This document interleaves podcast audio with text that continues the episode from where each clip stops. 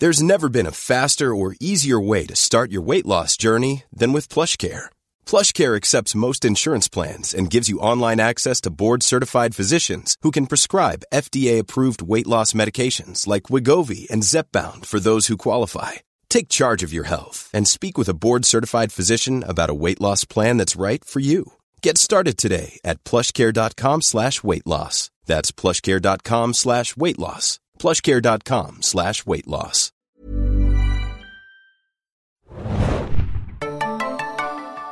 Einen wunderschönen guten Tag und herzlich willkommen, liebe Leute, zu einer neuen Ausgabe des Junkies Podcast.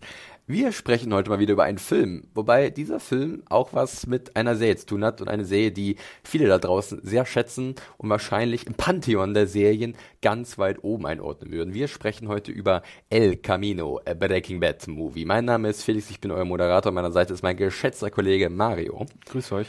Und wir haben uns das Ding heute an diesem Freitag, dem 11.10., an dem wir diesen, diesen Podcast aufnehmen, äh, ganz frisch angeguckt. El Camino. Gerade raus. Gerade raus. Und versuchen jetzt gemeinsam hier äh, auf den Freitagnachmittag ein bisschen darüber zu sprechen und unsere Eindrücke mit euch zu teilen und der Frage nachzugehen, inwiefern wir vielleicht diesen Film benötigt haben, weil viele werden sich diese Frage gestellt haben.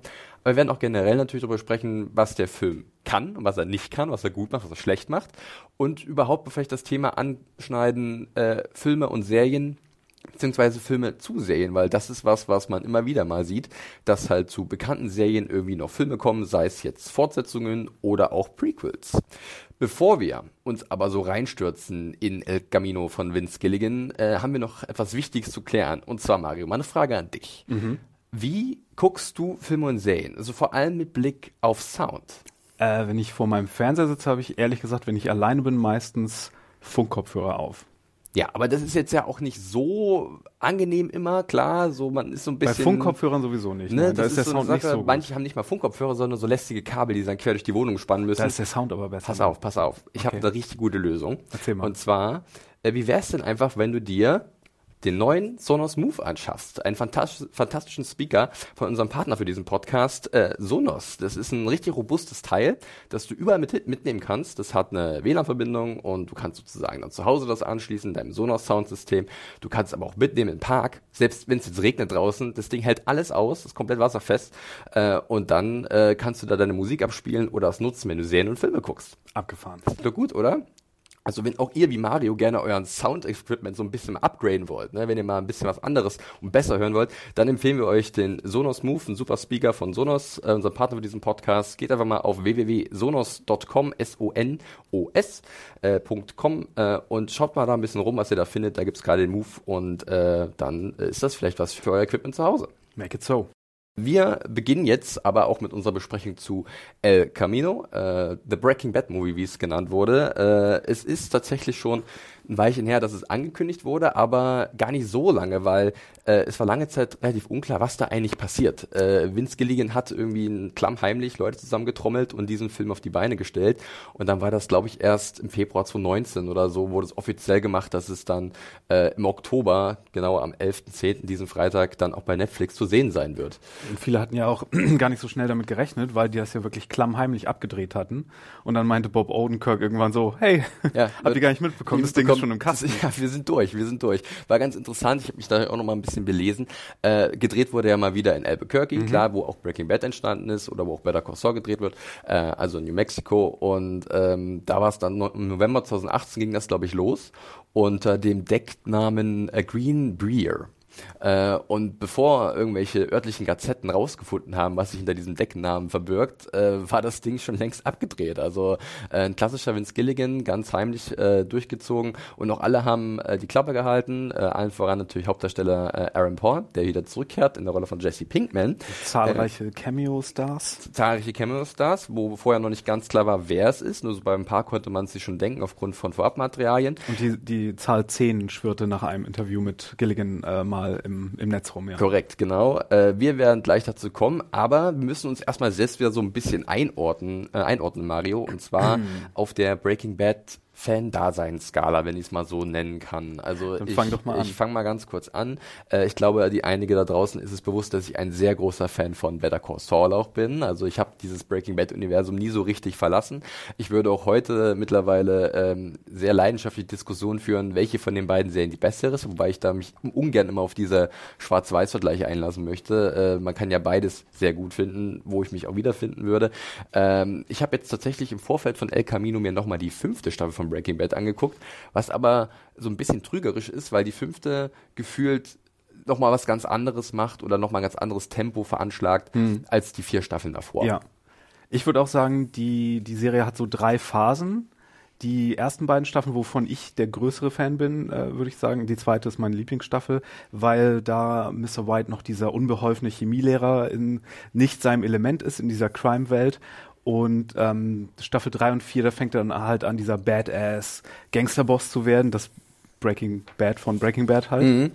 Und Staffel 5 ist dann so dieser Showdown, ne, auf den wir dann ja auch lange warten mussten. Wir erinnern uns, zwischen Teil 1 von Staffel 5 und Teil 2 waren irgendwie anderthalb Jahre Pause oder sowas. Es war nochmal eine ordentliche Pause, ist richtig, ja. Und, und da zog das dann ja dramatisch an und dann wurde auf einmal jede Szene so sehr bedeutungsschwanger und schwer. Das gefällt mir dann auch wieder ganz gut. So, wie gesagt, drei und vier, wo es gegen, gegen das mexikanische Kartell äh, angeht, war bei mir immer so ein so ein Brei äh, im, Ja. im, im, im Gedanken jetzt, äh, in Erinnerung daran.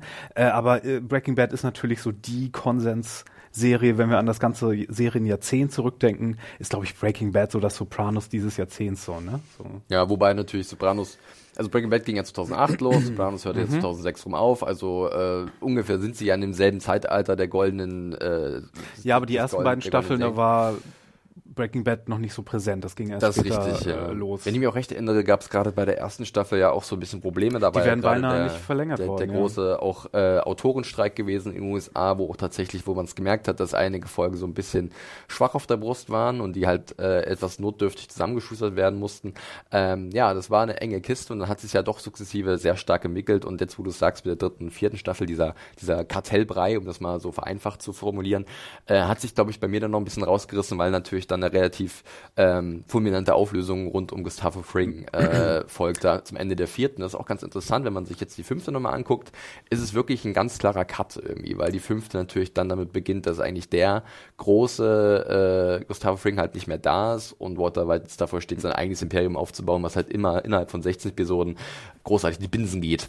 Das Spring mo mochte ich natürlich auch, aber ich mochte auch Lydia, die dann noch eingeführt wurde. Ja. In, ich glaube, schon der vierten Staffel Mhm, vielleicht. mhm. Ähm, die ja hier auch ganz kurz erwähnt wird. Sehr kurz. Und äh, ja, nee, also ich bin nicht der größte Breaking Bad-Fan. Ich habe das damals gerne geguckt und ich habe gute Erinnerungen daran, aber ich bin jetzt nicht so ein großer Fan wie du. Und ich habe hier auch nicht nochmal äh, was geschaut, was aber, glaube ich, gut gewesen wäre. Mhm. Auch, wir bekommen ja am Anfang äh, des Films so einen kleinen Recap. Ja.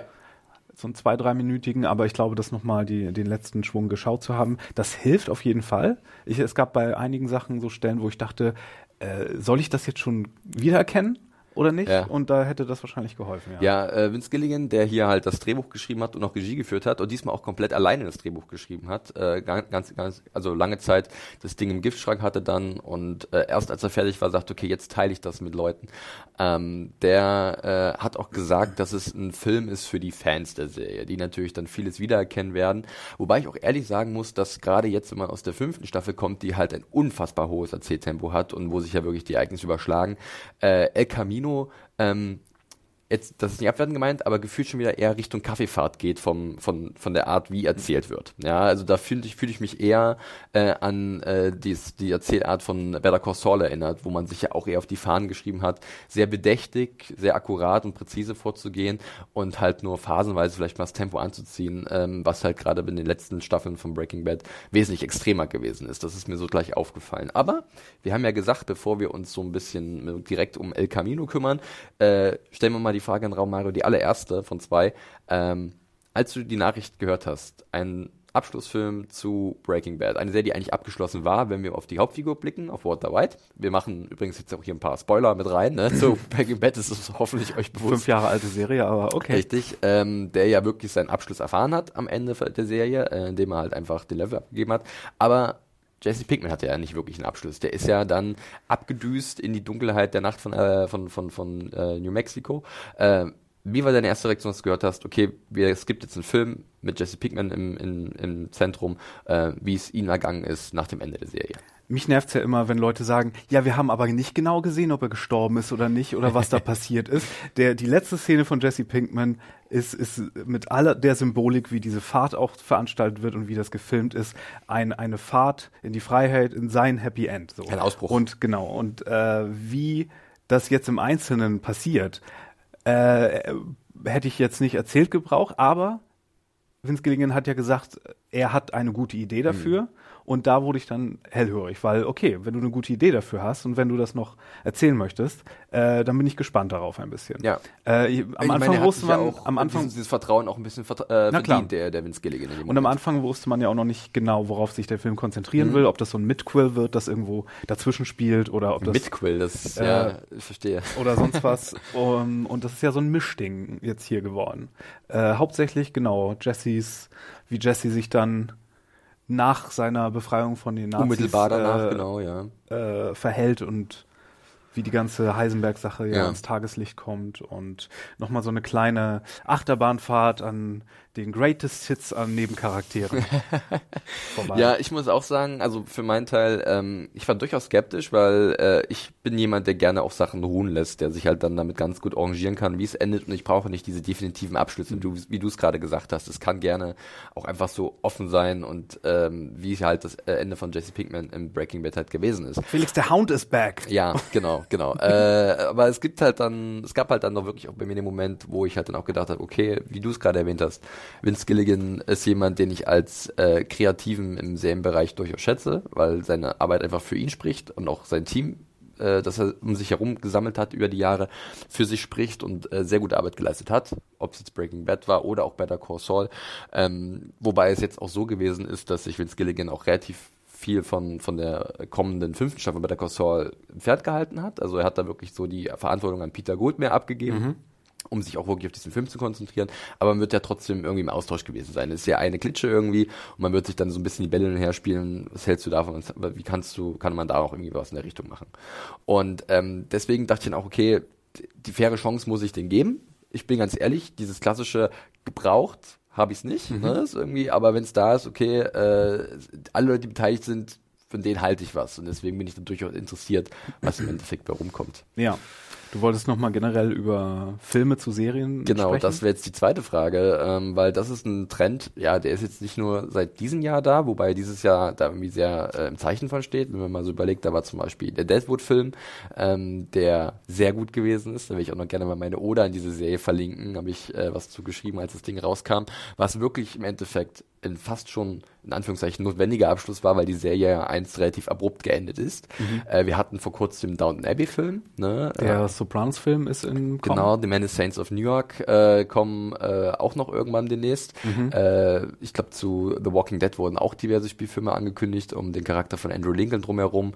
Äh, also wir haben da einige äh, aktuelle Beispiele, aber auch so Sachen wie zum Beispiel äh, Sex and the City gab es ja einen Film, äh, Zwei sogar, glaube ich. zwei sogar, ne? Absolutely Fabulous war noch so ein Ding. genau, äh, auch Jahre später nach der, dem letzten Special. Veronica Dann- Mars fällt mir gerade ein. Da hatten wir Ja. jetzt auch die vierte Staffel noch gehabt. Und vorher war noch der fanfinanzierte äh, Film gewesen. Ja, und, und dann noch Filme, die aus ganz anderen Motiven entstehen, wie zum Beispiel Sense8, was ja abgesetzt worden war, woraufhin die Fans äh, äh, sich beschwert haben und dann, haben. und dann und dann kam Netflix rum und Gibt's hat da eine andere Netflix-Serie, wo du dir wünschen würdest, dass die. Leute auch so- Nein, bei ZOA äh, ist leider Hopfen und Malz verloren, fürchte ich, weil einen Film haben die Macher selbst schon ausgeschlossen. Ja. Weil das war eine Serie, die auf fünf Staffeln angelegt worden, äh, angelegt war, hat jetzt nur zwei bekommen und die wollen jetzt nicht drei Staffeln Konzept in äh, zwei Stunden runterrattern. Äh, deswegen, äh, nee, da wird es wohl keinen Film geben. Ja. Und dann gab es noch ein alt, älteres Beispiel, das uns gerade noch gekommen ist, und zwar äh, der Twin Peaks. Na, mir fällt der, genau der Ja. Twin Peaks Film an, ein der, äh, den ich sehr liebe, einer meiner Lieblingsfilme und der ja auch ein Prequel ist zu einer Sache, wo man sich fragt, okay, müssen wir das jetzt sehen? Mhm. Aber der so viele interessante Sachen macht und David Lynch ist ja eher einer, der dann auch eher nur Sachen macht, wenn es ihn interessiert. Also es ist ein beliebtes Mittel ähm, für, für Serienmacher. Äh, wenn ich mich recht erinnere, haben auch sogar mal David Benioff und DB Weiss zwischenzeitlich mit den Gedanken gespielt, äh, Game of Thrones mit einem Spielfilm im Kino enden zu lassen. Im Endeffekt sind die Folgen ja auch dann irgendwann so lang geworden wie äh, Spielfilme, aber gut. Ähm, generell, wie stehst du denn dazu? Äh, bist du da auch eine generelle Skepsis gegenüber oder denkst du, wenn das Material stimmt, wenn die Geschichte stimmt, warum nicht? Äh, ich bin ja sowieso fast mehr Filmfan als Serienfan, Mhm. von daher finde ich es immer interessant, wenn dann auch die Frage aufkommt, okay, inwiefern kann das hier vielleicht für sich auch alleine stehen? Ja. Äh, was hier jetzt nicht der Fall ist bei Breaking Bad offensichtlich. Äh, aber da gibt's ja auch andere Beispiele, ne? Also so Filme, die dann versuchen, die Essenz einer Serie einzufangen und zu kondensieren in einen Mhm, Film. mhm. Oder auch äh, so Mischsachen, wo man sich denkt, so beim Twin Peaks-Film. Ich frage mich, funktioniert das für Leute, die die Serie nicht kennen, vielleicht auch so als Film? Ja. Mit so ein paar Seltsamkeiten, die man sich dann nicht erklären muss weiter? Oder ist das so, brauchst du da irgendwie Mhm. äh, die Folgen der Serie noch dazu? Das ist äh, interessant. Ja, definitiv. Also da wird, glaube ich, jeder da draußen äh, eine andere Meinung irgendwie zu vertreten. Ich glaube, viele wollen sich vielleicht auch gar nicht von ihren Serien trennen so richtig. Ne? Eine emotionale Bund hat sich aufgebaut und umso schöner ist es, wenn man nochmal zurückkehrt. Das war bei mir bei Deadwood irgendwie ganz eklatant, als ich dann das Ding gesehen habe. Da habe ich erst gemerkt, wie sehr mir äh, diese Figuren aus dieser Welt in drei Staffeln vor vielen Jahren ans Herz gewachsen sind. Ich hatte mir vorher auch nochmal die komplette Staffel oder die komplette Serie angesehen, bevor der Film rauskam. Und da kam das alles wieder und dann war halt dieser, auch der Zeitsprung in dem Film, der gemacht wird, irgendwie sehr äh, effektiv. Der ging mir dann sehr zu Herzen, was dann erzählt wurde. Wobei das auch so ein Beispiel ist, wo ich glaube, dass natürlich diese emotionale Reaktion nur gegeben ist, weil ich halt schon vorher diesen, dieses Investment getätigt habe. Und es kommt dazu, dass ganz oft Filme, da fällt mir der Absolutely Fabulous Film jetzt ein, die dann so Jahre später sind, mit einem größeren Budget, das kann dann, okay, besser aussehen, Ja. aber das ist dann oft nochmal so eine so eine Memberberry Victory Lab, so eine so, Ja. hey, erinnert ihr euch noch an diese Figur und an diese Figur? Der Hotdog-Verkäufer aus der zweiten Reihe, da ist er wieder. Ja, ich werde ihn niemals vergessen.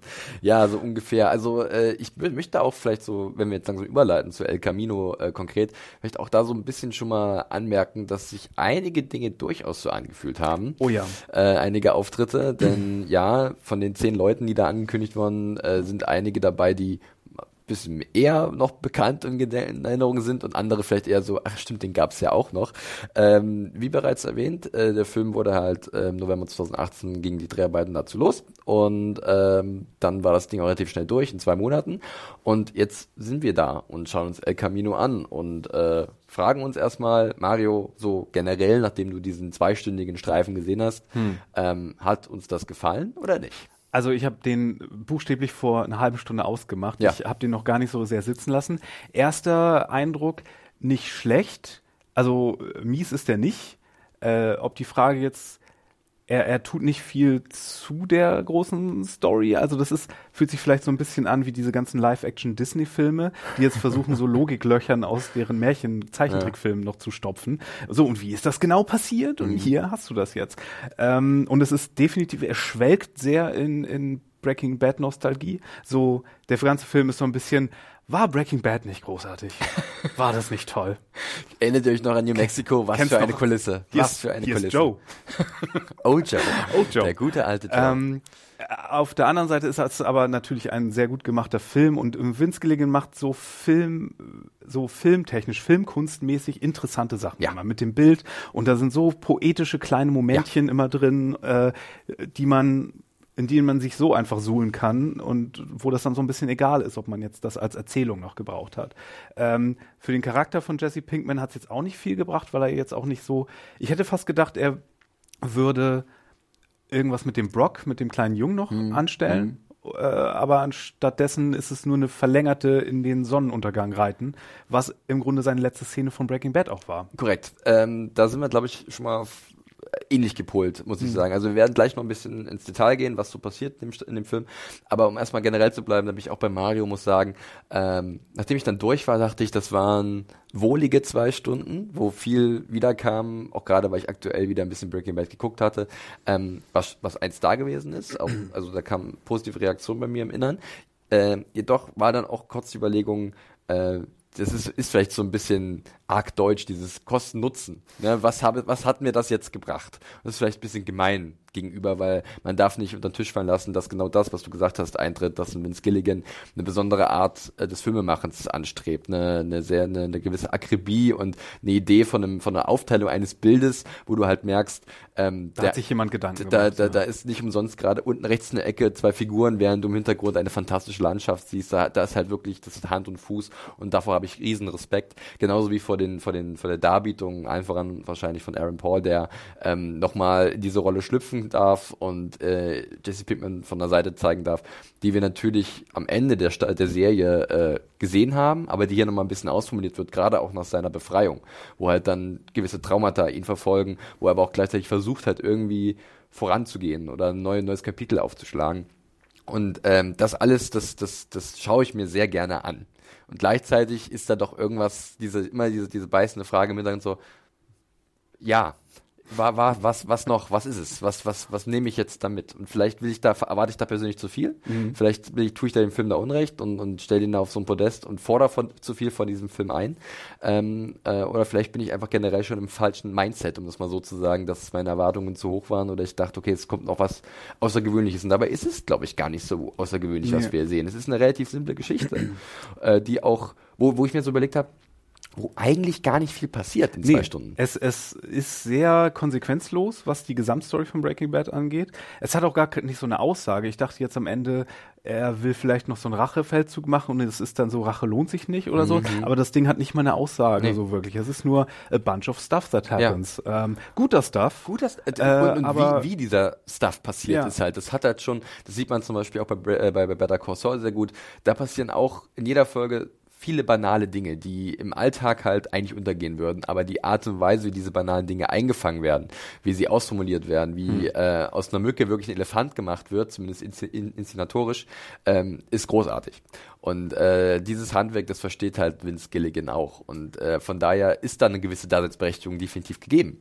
Ähm, und bevor wir jetzt weiter so ein bisschen allgemein rumschwimmen, würde ich sagen, gehen wir mal so ein bisschen Medias Res, Mario. Äh, an der Stelle auch noch mal eine Spoilerwarnung zu El Camino. Das dürfte auch klar sein. Wir sprechen da relativ offen drum. Ähm, Im Endeffekt setzt der Film mit der unmittelbaren Flucht von Jesse von diesem äh, Schrottplatz oder diesen, diesen, diesen Behausungen von den Nazis um Uncle Jack und, und äh, Todd äh, herum ein. Vorher haben wir aber den ersten Gastauftritt, der schon so ein bisschen vorweggenommen mhm. wurde. Und zwar sehen wir den guten Jonathan Banks in seiner Paraderolle des äh, Mike, Mike Ehrmantraut.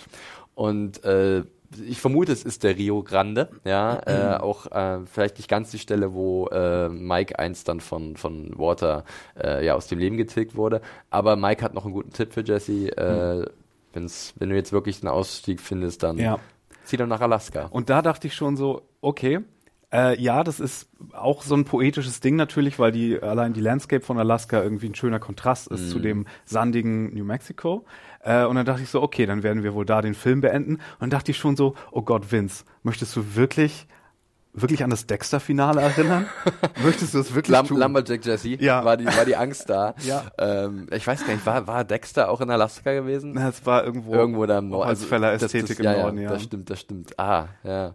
Soweit habe ich gar nicht gedacht, aber klar, das wäre natürlich so ein Serienfinale, was man ungern nochmal in Erinnerung rufen will. Äh, Dexter-Fans, vielleicht gibt es auch einfach Dexter-Fans, die es gut fanden, aber der generelle Konsens ist da eher, geht in die andere Richtung.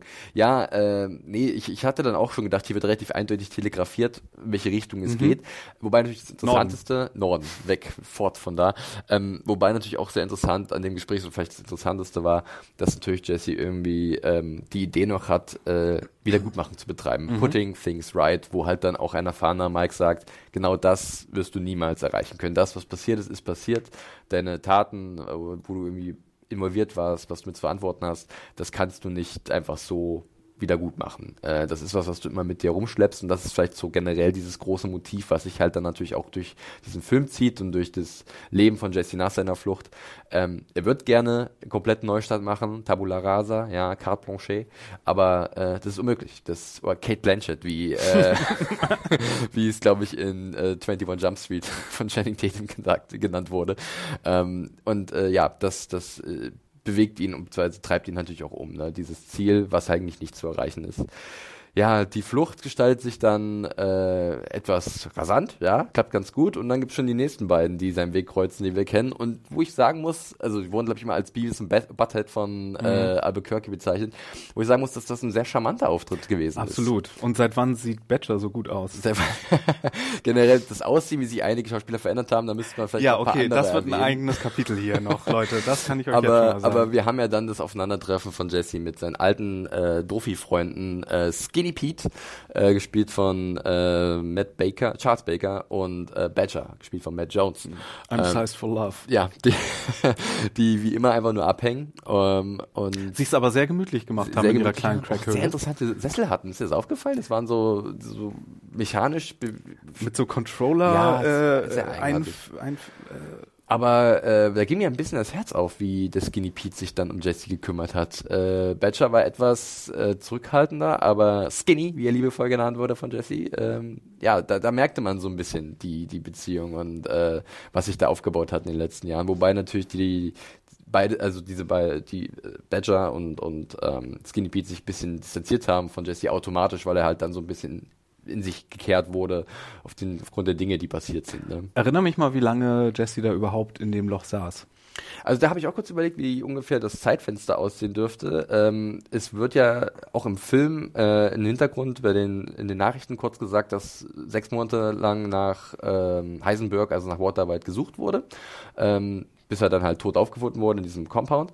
Äh, ich habe so zehn Monate im Kopf ungefähr. Also nicht ganz ein Jahr, mhm. aber äh, ein bisschen weniger als ein Jahr dürfte Jesse da inhaftiert gewesen sein, nachdem sich Walt dort verabschiedet hatte, dann ähm, ja äh, und dann selbst erstmal im Exil gewesen ist, um dann zurückzukehren und seine ultimative Rache zu verüben. Alles klar. Ja, ungefähr so dürfte das Zeitfenster sein, ja. Ja, äh, nee, das war auf jeden Fall ein charmanter Einstieg. Und äh, da gibt's aber auch so einen Auftritt von, wir hatten ihn schon erwähnt, Old Joe, der sich halt genau danach anfühlt, nach dem Motto, okay, welche Figur aus dieser Stadt könnten wir noch auftreten lassen, die die Zuschauer kennen, oder? Äh, ehrlich gesagt, ich hatte, ich musste ein bisschen an ihn erinnert werden. Ach so. Sie hatten ja so einen Clip veröffentlicht ja. und dann ist mir erst bei dem Teaser aufgefallen, ah ja, den gab's ja mal. Der Typ vom Schrottplatz. Genauso ging es mir übrigens bei, bei, bei Robert Foster. Ich hatte überhaupt nicht mehr auf dem Schirm, dass der in der Serie war damals. Ja, der ist tatsächlich ja auch erst in den letzten vier Folgen der fünften Staffel äh, tritt er halt irgendwie das erste Mal auf mhm. als Ed the Disappearer, wie er auch genannt wird, der, der dafür sorgt, dass du verschwindest, spurlos. Aber kann ich gleich schon mal, Sinne. kann ich gleich schon mal sagen, meine Lieblingsszene im ja. ganzen Film. Großartig, sehr gut, ja, äh, da kommen wir auf jeden Fall noch zu sprechen. Äh, ja, aber wie gesagt, sowas wie Oh Joe, der Auftritt von ihm ist, glaube ich, eher nochmal so ein kleiner, schaut mal hier, wenn wir noch ausgegraben haben, wer noch existiert. Äh, bei ihm sieht man auch ein bisschen, dass er in die Jahre gekommen ist, würde ich sagen. Also ja, das fast acht bis zehn Jahre her. Also Eben, man, man sieht den Ka äh, Schauspielern manchen mehr und manchen weniger, ja. aber es sieht wirklich an, dass sie über fünf Jahre älter sind alle. Ähm ich hatte ja in dem Moment gedacht, als äh, Ojo auftritt, also ich, ich war mir auch sofort wieder sympathisch, weil er halt bereit war, auch Jesse zu helfen mit diesem Camino. Haben wir noch gar nicht erwähnt. El Camino ist halt der 1987er, 78er Chevrolet Camino von Todd, mit dem Jesse halt geflohen ist. Aber spanisch sprechende Menschen da draußen wissen natürlich, der Camino ist auch der Weg. Und Jesse hat einen langen Weg vor sich, also passt das irgendwie so. Auf jeden Fall bietet Ojo an, das Ding. Und, und noch nicht vergessen zu erwähnen, Aaron Paul ja. äh, spielt ja gleichzeitig in einer Serie namens The Path. Ja, vollkommen wichtig, ganz wichtig. Wir haben schon äh, vermutet, dass es vielleicht ein Crossover-Hinweis äh, so ganz viele rote Fäden im, im Büro gespannt, genau. wie alles mit zusammenpasst. Und am ja. Ende landet er in der Sekte. Korrekt. Äh, ja, auf jeden Fall, Ojo will ihm ja einfach so helfen, weil es ist ein, gut, ist, ist, ein, ist ein guter Junge, ja. Ähm, ja, bis natürlich dann die äh, der, der Peilsender angeht, beziehungsweise dass sie halt nachverfolgen können, wo der Camino gerade steht, die Behörden. Und dann ähm, ja, mach's gut. Viel Glück. Ja.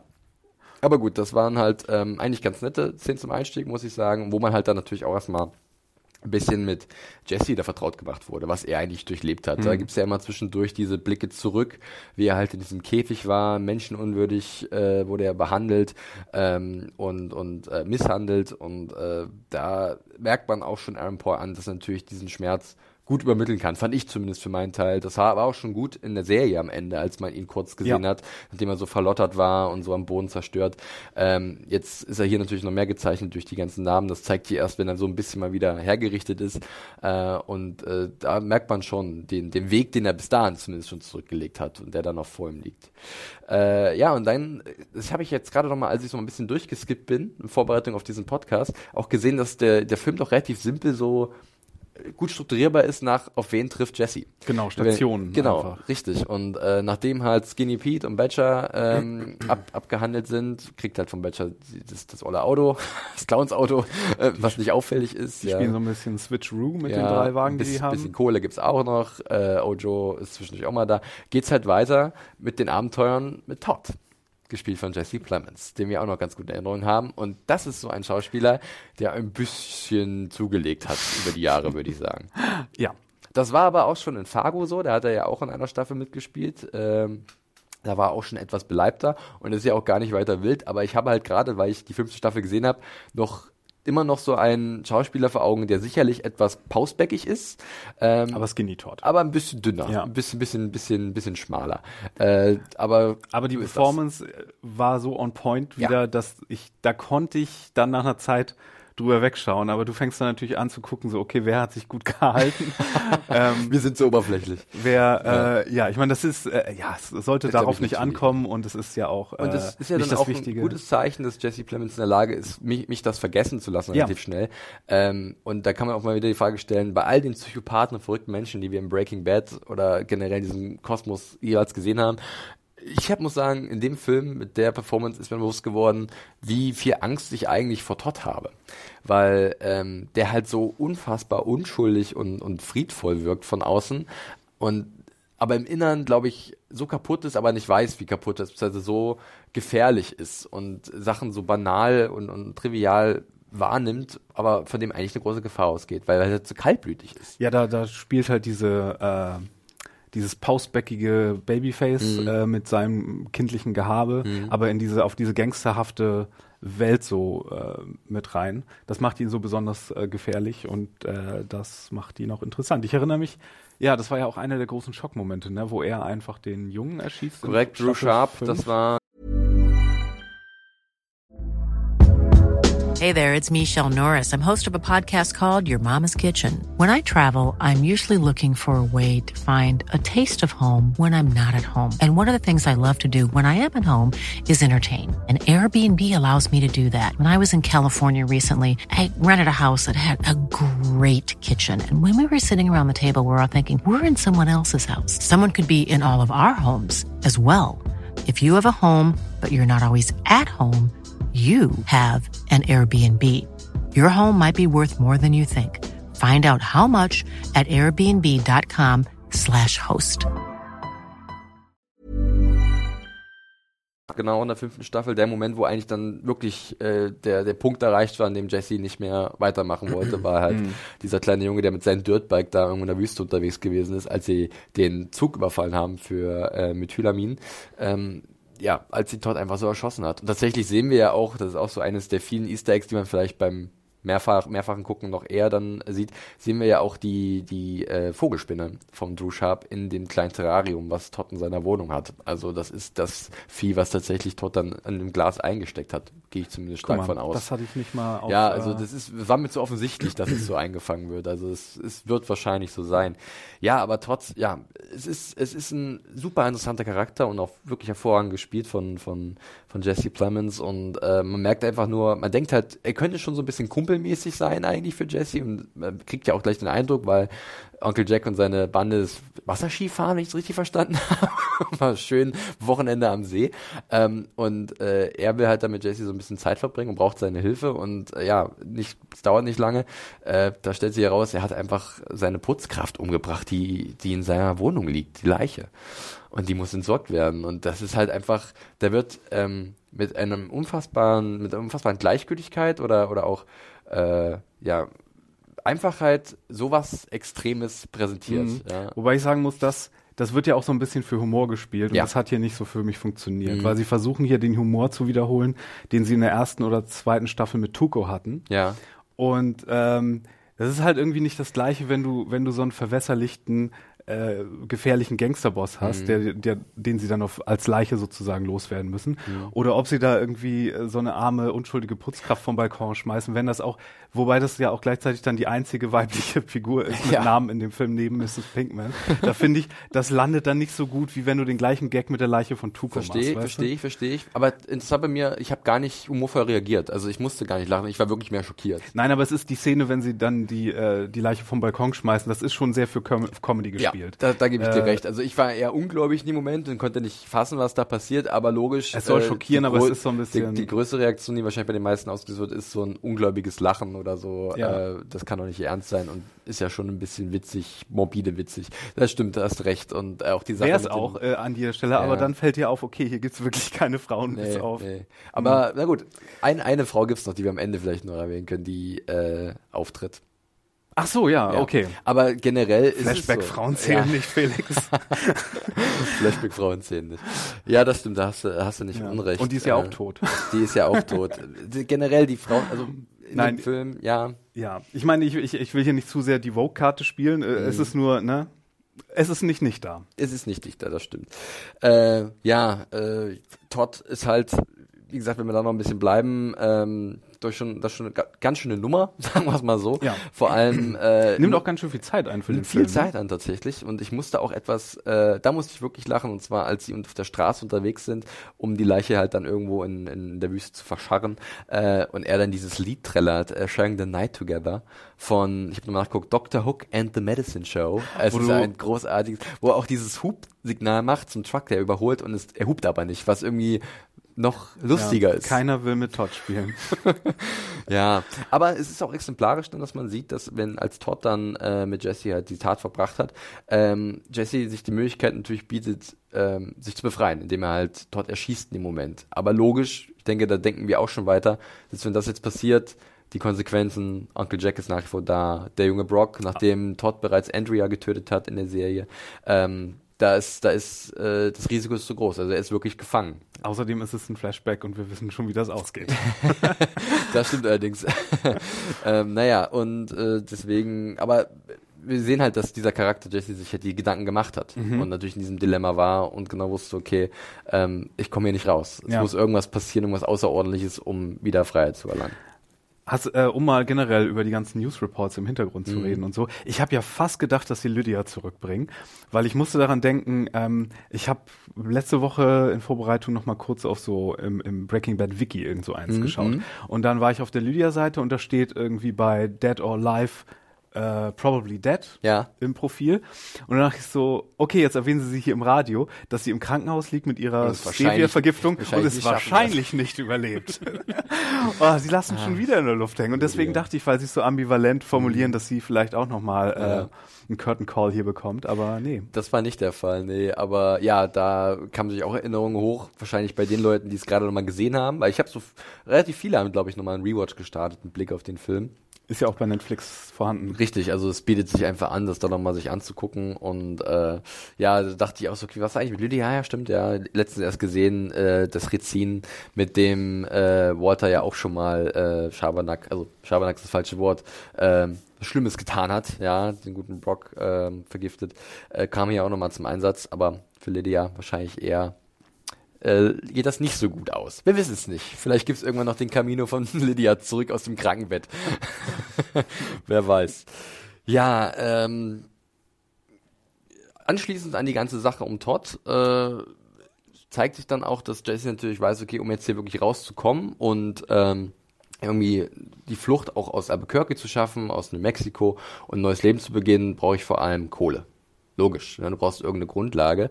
Und da bietet sich an, dass er halt irgendwie mitbekommen hat, Todd hat in seiner Wohnung Geld versteckt. Ja, äh, dadurch ist ja auch die Putzkraft ins Leben gekommen, weil sie halt sein Versteck gefunden hat. Äh, und äh, Jesse findet sich dann auch wieder in der Wohnung von Todd, wo er halt dann so ein bisschen äh, das Ding auf den Kopf stellt. Weil ein bisschen ist gut, er nimmt das Teil komplett auseinander.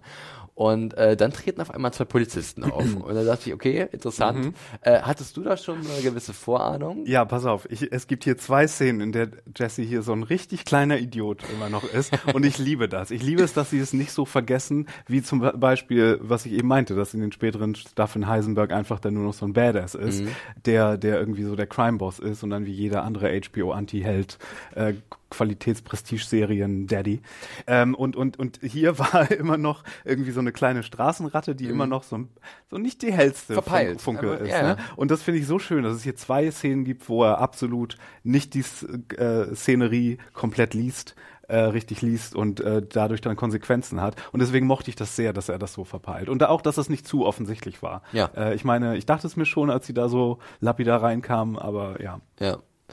Da wird selbst der Nachbar aufmerksam. Ein Nachbar, den wie wir ihn wahrscheinlich alle haben in unseren Wohnhäusern, ähm, die, der immer alles mitbekommt und natürlich auch gerne helfen will, wenn äh, die, die Behörden ein bisschen ermitteln. Ähm, ja, es war dann äh, eine von einigen Szenen, ich glaube, ich hatte so drei im Kopf, ähm, wo halt dieser klassische Suspense halt einsetzt, der halt auch gerade jetzt vor allem, weil ich halt das mehr vergleichen würde mit der Art von Better Call Saul, auch in Better Call Saul oft zu bemerken, es ist eine äh, relativ ruhige Szene, die sehr harmlos beginnt, aber dann in kürzester Zeit extrem eskaliert und auf dem Punkt wirklich eine extrem hohe Spannung halt auch erzeugt. Und das ist halt dieser Moment, als dann halt Jesse die, diesen Polizisten im hinteren Zimmer stellt, wo sich dann herausstellt, ja, es sind nicht wirklich Polizisten. es sind halt einfach so äh, zwei Typen von so einer Schweißerfirma, ich nenne es aber mal so, die halt äh, wissen, ja, in, dem, in, dem, in der Wohnung von Todd kann man was holen. Ja. Bei dem Candy Welding dachte ich dann übrigens, wo er dann meint, oh, ich dachte schon, du erkennst mich irgendwann. Mhm. Da dachte ich so, okay, muss ich den kennen, weil an den erinnere ich mich nee. gar nicht. Habe das dann auch versucht zu googeln, aber kam nichts bei raus. Und dann stellt sich ja hinterher erst in einem Flashback fest, dass wir dann den. Richtig. Aber das wurde so ein bisschen komisch gespielt, weil das war so eine Referenz, als wenn man das aus der Serie kennen sollte. Schon, genau, oder? ja, ja, so ein bisschen. Ähm, wobei ich fand es clever eingeleitet, dass man erstmal nur so wie so Funken hat fliegen sehen mhm. und dann man dachte, okay, irgendwas war da und bei mir war es dann schon der Punkt, es muss irgendwas mit dem mit dem Käfig oder mit der Gefangenschaft von Jesse zu tun haben. Mhm.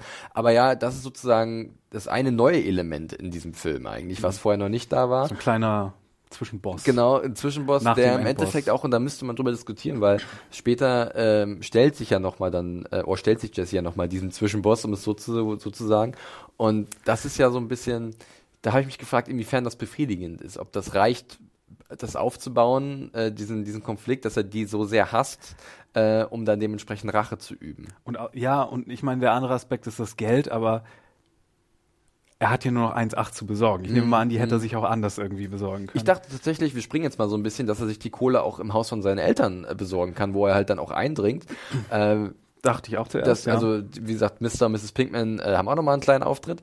Ähm, die waren ja in der Serie vor allem anfangs zu sehen, aber dann auch äh, eigentlich nicht mehr wirklich präsent. Er kauft das Haus von denen irgendwie. Ja, ne? irgendwie sowas, ja. Aber die wollten auch nicht viel mit ihm zu tun haben. Ähm, und ich habe mich dann auch erinnert, dass er noch einen Bruder hatte. Den äh, hatte ich auch gar nicht mehr auf dem Schirm. Also da kamen Dinge oh, ja, zurück. Jake, Jake ja, ist in Jake, London. Jake ist in London. Irgendwie Orchester oder sowas, irgendwie Rechte. Ja, alles klar, gut.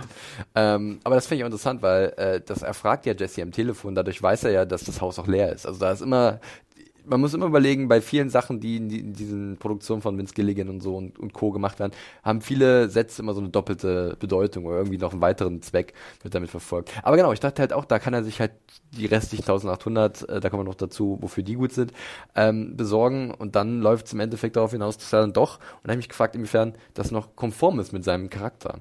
Weil eigentlich dieses Morden, dieses äh, sehr coole, lässige Morden, was es ja in dem Fall auch ist, das ist eigentlich nicht sein Forte. Also da hat er eigentlich, wir erinnern uns an Gale zum Beispiel, mhm. den er da gestellt hat, was die dritte Staffel von Breaking Bad, ne, ähm, den, den Gehilfen von Water äh, in, in dem äh, Labor von Gus Fring, den er da erschossen hat, oder generell, also dass da eigentlich nicht eine Bereitschaft da ist, von, mhm. von Jesse so weit zu gehen. Hat das für dich irgendwie so ein bisschen ich, sich gebissen? Ja, genau, deswegen habe ich mich auch gefragt, inwiefern das gegen die, weil was ja viele in den späteren Staffeln vergessen, ist, dass das schon ein mahnendes Stück ist. Mhm. Breaking Bad ist nicht irgendwie, wie geil es ist, ein Gangster ist zu sein. Keine Glorifikation. Sondern, ja. Richtig. Und das war, hier wird dann diese 1800 Dollar so vorgeschoben, okay, er muss das jetzt quasi machen. Aber dann ist es doch wieder so eine Rache, so eine, so eine, so eine, so eine einfache Rachesache, die dann aber überhaupt keine Konsequenzen hat, sondern befriedigend in Ja. Anführungszeichen sein soll.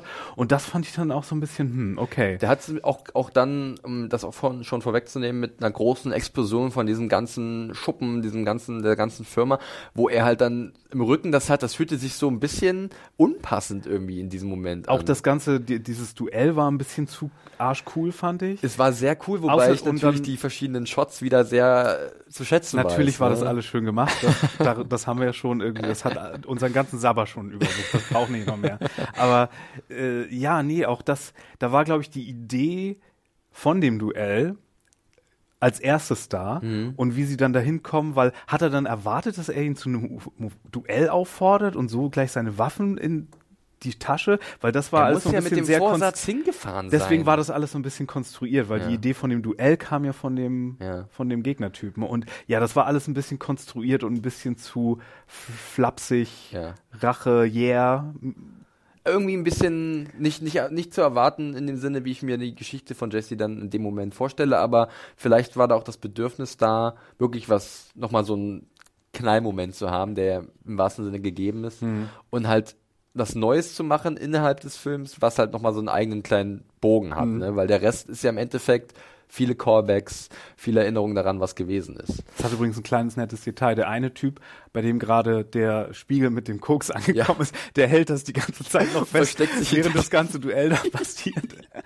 Aber am Ende habe ich darauf geachtet, flutscht das Ja. ganze Kokain runter. Ah, ist natürlich bitter. Sehr, sehr bitter. Naja, äh, ja, dann sind wir jetzt ein bisschen schon gesprungen, weil zwischendurch äh, gibt es noch eine andere äh, Szene und das ist eine, auch meine Lieblingsszene, muss ich sagen. Ja. Äh, mit Robert Die Forster. lässt sich auch hast ihn- viel Zeit. du hast ihn Die hat einen richtig erwähnt. guten Vorlauf Das mit ist der so Kundin. eine richtige, gut durchdachte, sich langsam aufbauende Szene, die äh, auch großartig gelöst wird. Also, äh, wie bereits erwähnt, Jesse hat halt äh, ein bisschen Kohle noch mitnehmen können aus dem Apartment von Todd. Sie haben sich irgendwie geeinigt ähm, und äh, will mit der Kohle halt jetzt endlich weg. Und wir erinnern uns an Ed, den Staubsaugervertreter Ja. oder Staubsaugenladen. der Leute verschwinden lassen der Leute kann. verschwinden lassen kann. Das hat er sehr erfolgreich mit ähm, äh, Saul Goodman gemacht. Da erinnere ich mich auch mal wieder an äh, Better Call Saul, wo es halt am Anfang jeder Staffel immer die sozusagen Flash-Forwards gibt, wie in Schwarz-Weiß, wie an Oklahoma, ich glaube, es ist Oklahoma, bei so einem Cinnamon Roll-Laden äh, sich als äh, Verkäufer verdingt oder so. Äh, und natürlich hat er auch äh, Walt äh, in die Freiheit oder beziehungsweise äh, rausgebracht, der gute Ed. Und äh, ja, an dem will sich jetzt Jesse wieder wenden. Und Ed spielt das ziemlich cool. Aber Robert Forster spielt das Robert ziemlich cool. Foster ist hier eine Legende. Ja, ich finde ihn großartig. Ich, ich, ich, ich sehe ihn so gerne, aber leider viel zu Mhm. selten. Also klar, er ist jetzt auch nicht mehr der Jüngste und hat auch nicht mehr so viele Projekte. Aber es lohnt sich immer wieder, alte Sachen von ihm anzugucken. Ich werde Erinnerst- es nie, nie vergessen. Also meine absolute Linksperformance ist mit drin in ähm, Jackie Brown, Ja. wo er mitspielt. Da liebe ich ihn einfach. Er ist großartig. So komplett äh, die perfekte Schauspieler für Understatement, für äh, unaufgeregtes Spiel und Mhm. trotzdem so gezielt und effektiv. In Twin Peaks war er ja auch. äh, Ja. Die Sheriff-Vertretung, auch sehr souverän, Großartig. sehr gut. Äh, war auch so ein Detective in Mulholland Drive, da hat er nicht so eine große Rolle gehabt, aber auch so total deadpan. Er passt auch Detective perfekt im in die David Trenchcoat Lynch-Welt, und, oder? So und auch in die Tarantino-Welt. Ja. Hier ist er ja auch so ein Fixer wie Mr. Wolf so ein bisschen. Ja. Nur total by the books und ne, Ja. Die Hoover-Staubsauger sind da hinten. der Kirby. Der Kirby. Ja, und ja, da hat halt das, das Problem, dass ihm wirklich ein bisschen Kohle fehlt, aber wirklich ein bisschen, 1800 und da hat halt Ed seine Prinzipien. Äh, ihm geht's auch nicht ums Geld, ihm geht's Nee. darum, will er das wirklich? Ja. Und zeigt er mir hier, dass er, richtig. dass er das Richtig. book macht. Ist er ein Und guter. Er setzt ihm auch ziemlich gut die Pistole auf die Brust, muss man sagen, indem er halt sehr cool die Polizei ruft. Wo ich auch erstmal dachte, für Jesse eigentlich cool. Ich fand auch Jessys Reaktion ziemlich Mhm. überlegt, weil so doof war das nicht, was er gesagt hat. Aber es ist natürlich dann die perfekte Pointe, wenn, das, wenn der das- Streifenwagen hinten, hinten ins Bild fährt. Man sieht das auch eine Meile, Meile kommen und Ja. Jesse nein. Du hältst dich gerade für so cool. Und ich dachte, ah, eigentlich deine Argumentation, ich find's gut, Ja. ich kann dir folgen.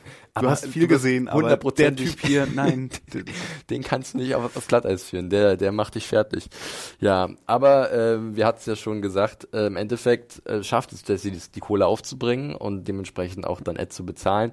Äh, wie gesagt, da gibt es dieses Intermezzo noch mit seinen Eltern, ähm, wo man aber auch ganz klar eine krasse Distanz merkt von den Eltern zu ihm, zu Jesse. Also da ist nicht mehr viel Liebe da und äh, sie sind auch bereit, sich mit ihm zu treffen und man sieht gleich, dass mehrere Wagen hinterherfahren. Also sind eher dazu bereit, den Behörden zu helfen, Jesse hinter Gittern zu bringen, als irgendwie sich um ihren Sohn zu kümmern oder Mitleid oder äh, Empathie zu zeigen. Ähm, ja, und dann das Intermezzo halt auf dem bei der Schweißer Firma, was relativ explosiv endet. Aber muss man auch sagen, zu den Eltern fair enough. Also Ja. ich meine, irgendwann muss man sich auch distanzieren und im realen Leben müssen, also Das ist Ne? richtig, Also- ja. Und es wäre jetzt vielleicht auch ein bisschen zu schmalzig und auch nicht konsequent gewesen, wenn sie auf einmal diesen krassen Wendung dazu gehabt hätten. Jesse, wir haben immer an dich geglaubt und das dafür das haben sie auch viel zu wenig in der Serie korrekt zu tun gehabt. Richtig, Äh, richtig. Es ist natürlich trotzdem hart, wie sie sich verhalten, aber es ist vollkommen logisch in dem, was vorher da gewesen ist. Ähm, genau, die Schweißer sind dann auch erledigt. Äh, die, die fünf Kumpels, also zwei von denen, ähm, die kennt, man- kennt man zum Beispiel auch. Ich habe gerade noch mal überlegt. Ähm, eine wird gespielt von Scott Shepard. Ähm, den hast du, wenn du dich erinnern kannst, zum Beispiel auch in äh, Sharp Objects gesehen. Da war der Typ bei dieser Hühnchenfirma, der da, der Sicherheitschef. Diese, dieses Hühnerfleisch da, der mit dafür gesorgt hat, dass, ich will jetzt nicht spoilern zu Sharp Objects. Auf jeden Fall hat er da ein bisschen Mhm. Ah, ja. mitgespielt. Ich glaube, er war auch im Mindhunter mal zu sehen. Und Scott MacArthur, der den Neil spielt, der Pistolero, der das Duell will, ähm, den hat man zum Beispiel letztens in The Righteous Gemstones gesehen, hat eine relativ große Rolle gehabt. Hm. Aktuell läuft es ja noch bei Sky, glaube ich, oder bei HBO. Ähm, ja, also da waren zwei Gesichter, wo ich dachte, ach, irgendwo kommen die mir bekannt vor. Und ich muss auch sagen, wie der Charakter von Scott MacArthur aus dem Leben getreten ist, das hatte natürlich schon was. Das wirkte schon irgendwie eindrucksvoll. Aber, wir hatten es bereits erwähnt, die Szene an sich hat so ein bisschen, war ein bisschen problematisch. eine Dissonanz. Ist so ein Richtig, bisschen, es hat eine Erschütterung der Breaking Bad macht irgendwie in dem Moment. Naja, also, sind wir jetzt schon. Also Jesse schafft es halt dann, äh, die Kohle aufzubringen, geht nochmal zurück zu Ed und wird dann tatsächlich nach Alaska gebracht. Und äh, wir hatten es schon mal zwischendurch so ein bisschen durchscheinen lassen. Die Bilder, die dieser Film bietet, sind teilweise halt atemberaubend schön. Das war schon in Breaking Bad so, das ist nach wie vor bei der Call Saul so. Äh, ich habe da wieder Aufnahmen gesehen von äh, Wüstenlandschaften in New Mexico oder auch Arizona. Ich glaube, in beiden äh, Bundesstaaten haben sie gedreht, ähm, wo einem einfach die Spucke wegbleibt. Das ist, trau sieht traumhaft schön aus und äh, selbst hier nochmal der krasse Kontrast, finde ich gut, dass du das von erwähnt hast. Soweit hatte ich noch gar nicht gedacht, dass wir jetzt halt diese, also nicht direkt Eiswüste, aber diese, dieses komplette Gegenteil haben und diese Isolation auch, die war vorher auch gegeben, aber in einer ganz neuen Art und Weise. So eine neue Einsamkeit, die aber vielleicht positiv ist für Jesse, die er dann entlassen wird. Äh, fandst du es ein, einen schönen Abschluss für ihn im Endeffekt? Kannst du dir vorstellen, dass Jesse jetzt äh, Stockfischhändler wird in, in Alaska irgendwo, in irgendeinem kleinen Dörfchen? Ja, es ist, also, also alle Poesie, die wir schon erwähnt hatten, davon in allen Ehren, aber es ist so ein bisschen so, so ein bisschen auch so ein Klischee, nicht Mhm. nur in Dexter, so, so der frische Anfang, so in dem anderen Klima Ja. und dann irgendwie äh, geht er da sogar nicht irgendwie in eine neue Stadt, sondern ins Nirgendwo und es ist wirklich so ein Ritt in den Sonnenuntergang. Ja. Ne? Äh, ist aber natürlich sehr, sehr elegant gelöst, wenn man das so drehen möchte, äh, ist okay. Ich habe mich ein bisschen gefragt, wir haben dann ja noch zwei Überraschungscameos Ja. in Flashback-Form. Ähm, der von, von seiner verstorbenen OD-Freundin Jane. ist Jane, Jessica Jones. Kristen Ritter, genau, ich dachte gerade Jessica. Ja, ja, Ja, ja. genau. Ähm, ist ja, ist ja auch selbsterklärend so ein bisschen, Mhm. ne? da dreht sie das so ein bisschen äh, rein. Im Kontrast dazu steht ja interessanterweise die, die er dann mit Überraschung, Brian Cranston ist in dem Movie. Wo irgendwie vor kurzem noch gesagt wurde, dass Brian Cranston nicht mitspielt in diesem Film. Hm, wir wollen uns eine Überraschung bewahren. Und dann spielt das irgendwann so, während sie versuchen, ihren ersten großen Badge da zu verticken. Ähm, und da fühlt sich, in welcher Reihenfolge waren die beiden Szenen? Welche war zuerst? Kirsten Ritter oder Ich Walt? glaube- ich glaube, Walt war zuerst. Walt war ne? zuerst, genau, der es ja sehr pragmatisch Ja. gesehen hat, ne? Weil, genau, und weil nach, nach dieser, nach dieser Rache-Szene, die wir da hatten, Mhm. wo die Intention der Serie so ein bisschen abging, Mhm. vielleicht auch, dachte ich mir dann, okay, wenn Walt dann sagt so, ähm, nee, ich bin so froh, dass du hier schon was erlebt hast, während du so, so jung bist. Ja. So, sollten wir das jetzt irgendwie sehen als, oh, der verblendete Walt? Oder sollten wir das so lesen, als wenn der Film sagt, wenigstens hat Jesse was erlebt in seinem Leben und kommt dann Jessica Ritter und sagt, ähm, nicht Jessica Ritter, ähm, Ähm, Kristen Ritter. Kristen Ritter Oder Jane. und sagt und sagt so, nee, so ist das gar nicht und widerlegt das dann wieder. Wie gesagt, ich habe den Film auch gerade erst gesehen, ich habe das noch nicht ganz sacken Mhm. Ich finde es aber einen interessanten aber Punkt, den du ansprichst, weil event eventuell kann man es auch so lesen, dass ähm, uns nochmal deutlich gemacht wird, wie bizarr das Weltbild von Walter White dem Moment schon ist. Weil er ja doch, er macht ja schon, sie machen ja schon was krass Illegales, was ja dann noch schlimmer wird, gerade von seiner Seite aus in den folgenden Jahren. Und äh, er denkt aber da sehr ergebnisorientiert, nach dem Motto, okay, jetzt geht's da weiter, wann können wir es verkaufen, was willst du mit deinem Leben machen, geh doch zum College, steig ins Geschäft ein, du hast das doch alles auf der Kerbe. Also er guckt ja wirklich und es fühlt sich wieder an wie der, die, die Vaterfigur, die gute Tipps hat. Aber grundsätzlich, wenn Jesse auf ihn hören würde, wäre die Idee von Walt, dass er wahrscheinlich weiterhin dieses Wissen anwendet, sein Geschäftswissen, um dieses Imperium wachsen zu lassen. Ist jetzt die Frage, die ich stelle. Aber Oder jetzt, ob er wirklich ernst meint, ein ernster Ratschlag, Ausstieg, du kannst das und das werden. Das ist halt Mhm. ich glaube, Frage, das die soll uns vielleicht so ein bisschen Hoffnung geben, wenn dass Jesse nicht einfach so in der Wildnis verschwindet, sondern dass er jetzt noch was anfangen kann mit seinem Mhm. Leben, weil, weil Walter Potenzial in ihm gesehen hat. in, in, dem, in der Art und Weise, wie es Brian Cranston spielt, würde ich auch sagen, dass das eher ernst gemeint und positiv ist Mhm. von Walt in dem Moment. Aber dieser Figur, diese Figur ist halt kompliziert und schwierig. Auf und, jeden und, Fall. Und, und ist ein, verleitet zu bösen oder schlimmen Dingen. Und die Szene war übrigens sehr sweet, weil es einfach nur nochmal so ein, so ein Rumhängen von den beiden Ja. war, wo beide so ihre Manörismen zur Schau stellen kann. Er mit seinem Ananashaufen, was irgendwie so eine nette kleine Eigenheit ist, dass er dem Typen da so einen Fünfer zusteckt, damit Ja. er das Wasser da den lässt. Pitcher. Also so auf dicke Hose macht und, und Nee, das war definitiv Das nochmal war gut. ein schöner Fingerzeig, auch dahingehend, dass halt äh, gerade Brian Cranston und Aaron Paul sich halt von Anfang an so gut am Set verstanden haben, das wurde ja immer wieder gesagt und dadurch natürlich auch die Leute gemerkt haben, Vince Gilligan herum, ähm, wir können Jesse Pinkman jetzt nicht im Laufe der ersten Staffel absolvieren, was ja grundsätzlich erstmal ein Plan gewesen ist, das wissen vielleicht einige nicht, aber das ist immer so eine beliebte äh, Urban Legend, die da die Runde macht in, in Hinsicht zu Breaking Bad, dass halt Jesse Pinkman äh, relativ schnell hätte absolviert werden sollen, aber weil halt die beiden so gut funktioniert haben und sich so ein gutes, so gute Chemie äh, zwischen ihnen entwickelt hat, ähm, ist er halt dann auch, ist es halt dieses Duo geworden. Nicht nur diese Einzelpersonen, die sich alles dreht, sondern wirklich diese zwei Menschen, die sich viel gegeben haben oder sich gegenseitig auch viel genommen haben. Ja, also es war eine interessante, interessante Sache, wo ich mich auch noch den Kopf zerbreche, wie viel war da wieder ähm, der perfide Walt, wie viel war da der ehrliche Walt, ne? Ähm, man hatte halt jetzt gerade auch, weil ich ja die fünfte Staffel so frisch im Kopf habe, wo sich nochmal die schlimmsten Seiten von Walter White zeigen, wirklich seine absolute Skrupellosigkeit und sein Egoismus, äh, wo er den auch ganz klar benennt, dass er das alles für sich gemacht hat, tue ich mich natürlich jetzt in dem Moment schwer zu sagen, okay, kann ich ihm glauben, weißt du, habe ich ein bisschen Misstrauen. Aber klar, dann kommt der, der Kontrast wieder zu, zu Jane, was du gesagt hast. Ähm, wie war es nochmal? Äh, das Universum? äh, du, das ging, lief darauf hinaus, Ja. irgendwie lass dich nicht treiben, sondern fäll Entscheidungen Ja. und lebt mit denen so ein bisschen. Ne? Weil sie hat sich immer treiben lassen Mhm. vom Universum und er neidet ihr das und dann sagt sie, nee, so geil ist das nicht. Triff lieber Entscheidungen und lebt dann da. Und er hat eine Entscheidung gegen Walter White getroffen, was natürlich dann auch Konsequenzen hatte. Darf man ja auch nicht vergessen. Ne? Dadurch äh, wurde er ja dann auch erst zur Zielscheibe. Äh, und die hat ihn jetzt dahin geführt, wo er ist. Also da ist viel drin verpackt, Ja. definitiv, in diesen beiden sehr äh, wieder relativ harmlos wirkenden oder unbedeutend wirkenden Szenen. Wieder als wäre es so ein kleiner Einschub. Und da merkt man auch wieder, dass halt jemand dahinter steckt, der natürlich eine Idee hat, die er bezwecken will oder, oder auch was, was, was wecken will in uns so eine Diskussion wie jetzt, wo wir uns überlegen, was ist damit gemeint. Und das kann ich halt auch wieder wertschätzen. Ne? Ich finde es auch relativ elegant gemacht gewesen. Ich meine, es war so ein bisschen so Station, Station, Station, wie du Mhm. äh, schon gemeint hast, auch der Film.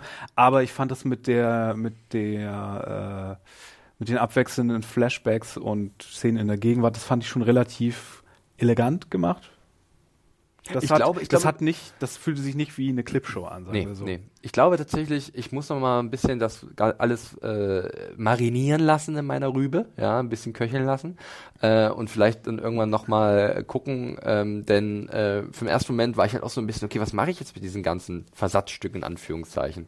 Und je länger ich jetzt mit dir darüber spreche oder mir Gedanken darüber mache, merkt man halt, so sehr versetzt sind die gar nicht. Du hast halt durchaus deine Verbindungen, die vielleicht etwas äh, subtiler sind oder nicht so offensichtlich auf den ersten Blick und die auseinanderzunehmen, das ist ja die große Freude und im Endeffekt sollte es eigentlich überraschen, dass es so ist, weil ja genau das auch gerade den Kern dieser Erzählart von einem Vince Gilligan hat, auch, Vince Gilligan hat ausmacht. Ähm, also ähm, da geht's vielleicht euch ähnlich wie uns und ihr habt das Glück, dass ihr noch ein bisschen Abstand gewinnen könnt. Wir haben einfach mal das Experiment gewagt, komm, einfach mal gleich hinsetzen und drüber sprechen Damit ihr es noch am Wochenende bekommt. damit ihr noch am Wochenende uns, uns schreiben könnt, wie ihr mehr, was wir alles übersehen haben und warum wir falsch liegen. Aber das nehmen wir euch natürlich nicht übel. Wir wollen ja gerne mit euch auch diese Diskussion führen.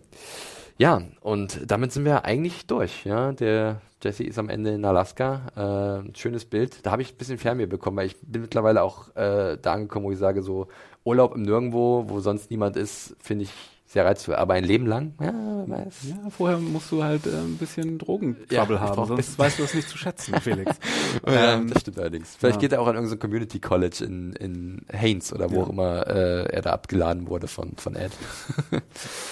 ja, wunderbar.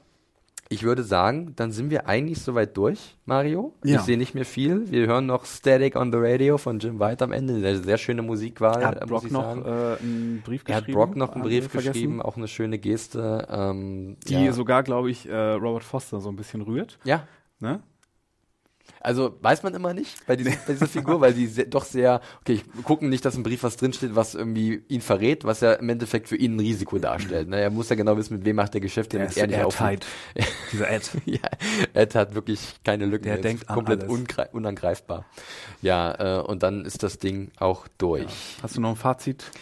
Ähm, ich glaube, wir haben ja relativ genau und präzise Ja. über den Film gesprochen. Also so viel kann ich gar nicht äh, nochmal konkret resümieren. Außer, dass ich sagen muss, dass ich jetzt mit dem Gespräch ich mich ein bisschen besser fühle. Äh, war, glaube ich, ganz wichtig, das gleich irgendwie ein bisschen rauszubekommen. Ähm, es ist ein Film.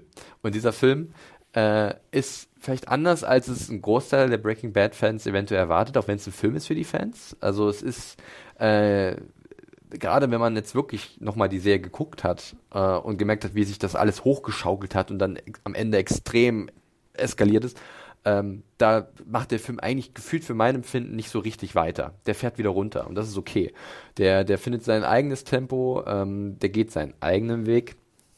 Ja, okay, ich, wir sind gleich fertig, Leute. Ihr, ihr, habt, ihr habt mich gleich, äh, ihr seid mich gleich los.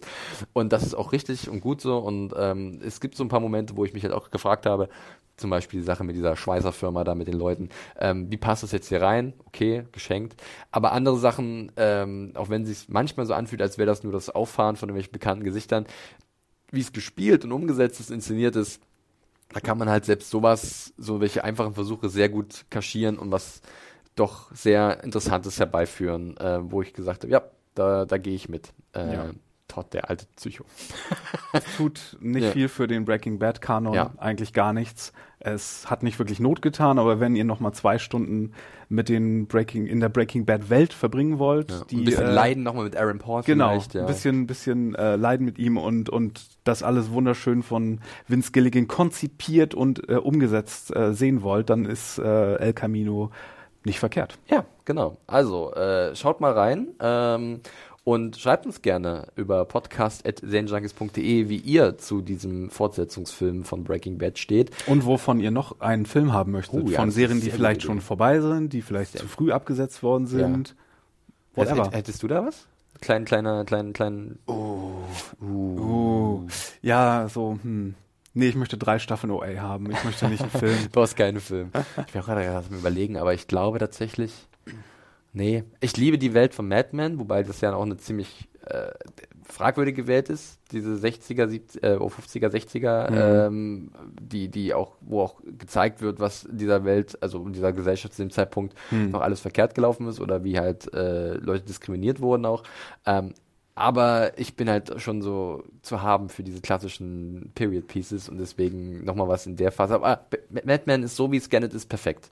Oh, Utopia. Deswegen- das wäre, ist ja auch nicht richtig abgeschlossen Nee, worden. aber da wird ja auch noch was kommen. ja, aber ein US-Remake. Ich Ja. will ja, ne, die Originalleute. Ja. Also von meiner Seite aus Madman streichen, ist genauso gut, wie es ist. Ansonsten was anderes fällt mir gar nicht so jetzt auf die Schnelle ein. Wie gesagt, ich bin, glaube ich, ich, ich, ich stelle mich sehr oft, also ich bin leicht zufriedenzustellen mit einfachen Serienenden. Es muss nicht immer alles klar formuliert sein, ne? Kann auch ein bisschen offen bleiben. Aber ihr könnt uns ja gerne schreiben, wenn ihr irgendwas habt, was ihr gerne sehen möchtet. Ähm, generell könnt ihr uns auch direkt kontaktieren, und zwar über Twitter. Und da findet man dich, Mario, unter dem Handle. Unter dem Handle, das auch heißt wie ein Film zu einer Serie, at Firewalk with Me mit zwei E. aber. Ja, und äh, mich findet ihr unter dem Handle at John Ferrari. Also da könnt ihr uns auch gerne noch behelligen. Ja, Mario, ich danke dir vielmals für äh, dieses Gespräch zu El Camino, der Breaking Bad Film, der seit dem 11. Oktober äh, auf Netflix zu sehen ist. Äh, schaut mal rein und lasst uns wissen, wie er euch gefallen hat. Und wir hören uns bestimmt demnächst wieder ähm, zu was auch immer. Wir haben so ein bisschen was im Köcher. Wir überlegen mal, was wir als nächstes machen. Und ähm, dann gibt es einen neuen Podcast von den Serienjunkies. Bis dahin, macht's gut, liebe Leute. Tschüssi. Adios.